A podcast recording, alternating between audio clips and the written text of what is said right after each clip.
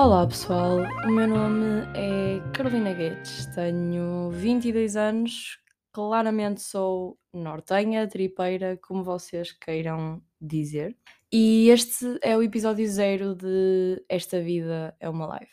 Para dar um bocadinho de contexto, vamos falar um pouco de tudo e de nada neste podcast, porque hum, este podcast vai ter vários segmentos, sendo que podem oscilar entre coisas que se estão a passar no estrangeiro, coisas que se estão a passar aqui na Tuga, e também uma parte que será sobre os dilemas que vocês me mandam e que pretendem a minha opinião, que eu sei que, que tem que ser valorizada. Indo então para aquilo que se está a passar nesta live no estrangeiro. Como é mais que óbvio, eu não podia não falar da morte da rainha Isabel II, alguém que eu genuinamente acreditava que era imortal. E eu, desde que nasci, que, que ela está igual. Ela nunca mudou, nunca envelheceu. Eu não sei que, que género de vida é que ela tinha, mas que puta de live, porque a mulher estava igual há 15 anos. Ou há 20. Há 30 não digo, mas há bastante tempo. Não sei como é que é possível. Se eu sei que é real, sei. Mas fiquei chocada com a morte da, rainha, basicamente, deu-se uma onda de empreendedorismo por todo o Reino Unido. Não? Tudo aquilo que são dealers, portanto, traficantes de droga, decidiram mandar mensagem aos seus clientes a fazer descontos pela morte da rainha. Opa, e eu acho isto de um empreendedorismo espetacular, honestamente. Eles pegaram numa situação que foi de luto de 12 dias, acho eu, mas acho que foi 10 dias, uh, portanto, do, mínimo de uma dezena de dias, e usaram para o seu negócio. E a realidade é que resultou. E se isto não é definição de empreendedorismo naquilo que são as situações mais difíceis, eu não sei. E, e, sinto que tenho muito a aprender, a aprender com, com estas pessoas, honestamente. Vamos então àquilo que é a live na Tuga e neste contexto vou falar-vos de algo que me enerva profundamente, que são bicicletas e, portanto, velocípedes, usando o termo correto, politicamente correto e institucionalmente correto, bicicletas na rua, velocípedes na, na estrada. Isto a mim enerva-me bastante e vou explicar porquê. Onde eu moro, que é Matosinhos, há uma data de. Como é que eu dei de chamar? Ciclovias, exatamente. Ciclovias. Há uma data de ciclovias, gastou-se uma data de dinheiro da Câmara a pôr ciclovias e a realidade é que ninguém usa a puta das ciclovias. Houve todo um trabalho por parte do governo de construir ciclovias desde a ponta de cima do país até à ponta de baixo do país e ninguém usa aquela merda. Vocês digam-me uma pessoa que usa aquilo, porque eu sempre que estou a conduzir, que eu não vejo um único velocípede na ciclovia, eu vejo todos à minha frente, a chatear-me a ponta da cabeça e a obrigar-me a andar a 5 a hora. Portanto, alguém me diz para que é que serve a ciclovia? E mas será, que sou eu tão mal? A ciclovia não é para velocípedes. A ciclovia não foi construída, desenhada, paga, com o objetivo de os velocípedes terem um sítio onde podem andar sem levarem uma trolitada de um carro porque estão fodidos por estarem há 5 minutos ali à espera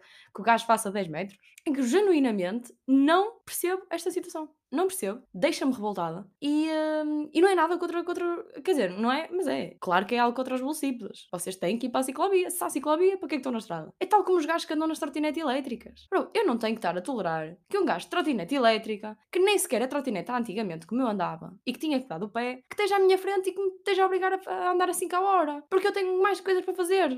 Opa, mas não é o objetivo. Agora mesmo falando a sério, eu acho que o objetivo das, das ciclovias é poder dar um espaço seguro aos velocípedes para eles poderem andar confortavelmente. Opa, puta que pariu, usem a ciclovia, porque os impostos de toda a gente foram usados para a ciclovia e nós temos é que usar aquela merda. E também ajudava porque deixava os condutores menos fodidos da cabeça. Portanto, é isso, é mesmo isso.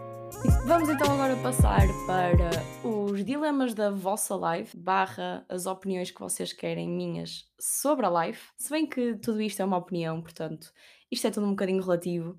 Duas pessoas perguntaram-me e pediram para eu falar, por favor, sobre, sobre a faculdade. E eu achei isso bastante interessante. Primeiro, presumo que seja pelo timing, não é? Estamos em setembro, tempo de início de aulas. Mas basicamente pediram para falar do antes da faculdade, portanto, e o depois. Como. O que é que eu posso dizer-vos honestamente sobre a faculdade? Primeiro, irrita-me solenemente quem anda a fazer uh, TikToks e vídeos a enganar as pessoas que vão agora para a faculdade sobre aquilo que têm que levar para a faculdade. Opa, porque isso para mim é totalmente ridículo. Vocês não precisam de cadernos, vocês, pá, quanto muito precisam de uma caneta. Portanto, eu decidi dar-vos as minhas coisas essenciais de, de início de faculdade e que vocês devem ter convosco para garantir um ano letivo bem sucedido, mas bem sucedido a todos os níveis. E a primeira coisa é claramente um isqueiro. E vocês perguntam-se: "Porquê um isqueiro, Carolina?" E um isqueiro tem mil e uma diversidade de coisas que pode fazer. Vocês podem abrir cerveja com ele. Se vocês forem para a praxe, os doutores vão vão-vos pedir essa merda. Serve para tanta coisa. A segunda coisa que eu digo é, genuinamente, vocês têm que comprar Cholagut. E o que é que é? Estamos aqui a fazer ali aqui uma uma little promo, pro bono. Chalagut é basicamente umas gotinhas que vocês tomam para o vosso fígado. Portanto, vocês já estão a, a perceber o que é que eu estou a querer dizer. Exatamente, é que vocês vão beber e inerentemente vocês vão faltar aulas para beber e a realidade é que vocês vão precisar de Chalagut. Digam-me uma pessoa que não tenha apanhado uma bedeira na faculdade. Digam-me uma. Por último, mas não sendo as únicas coisas. Claro que vocês necessitam de um computador em vez de um, de um caderno, pelo menos eu acho que é o mais prático, mas honestamente vocês precisam de disposição. Disposição do género, não se deixem sucumbir àquele diabinho diabólico. Vejam, vejam só este recurso estilístico, esse diabinho diabólico que vos diz para constantemente faltarem às aulas. E eu contra mim falo, eu contra mim falo.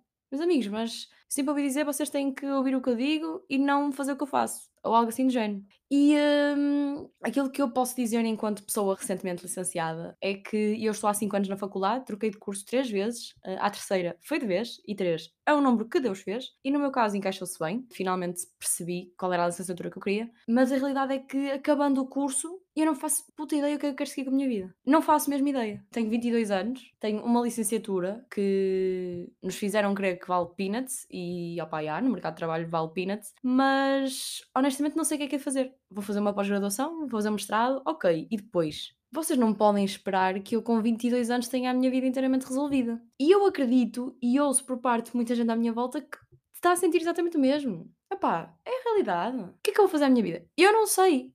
E eu não sei. Porque, honestamente, a única coisa que eu sei é que esta vida é uma puta de uma live. E isso para mim, chega.